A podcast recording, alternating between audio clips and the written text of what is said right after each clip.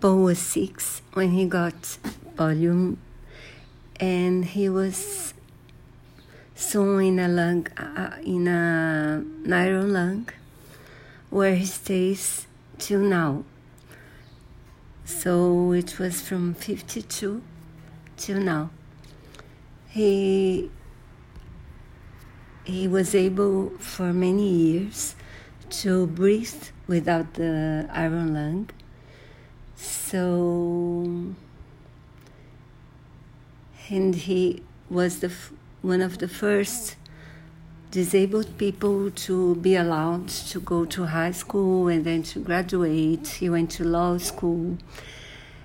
And he tells his story in this episode of the Guardians podcast.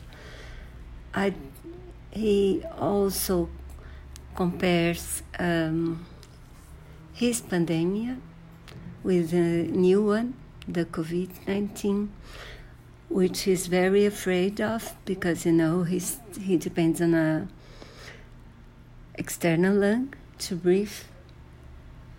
Almost all the time now that he's older.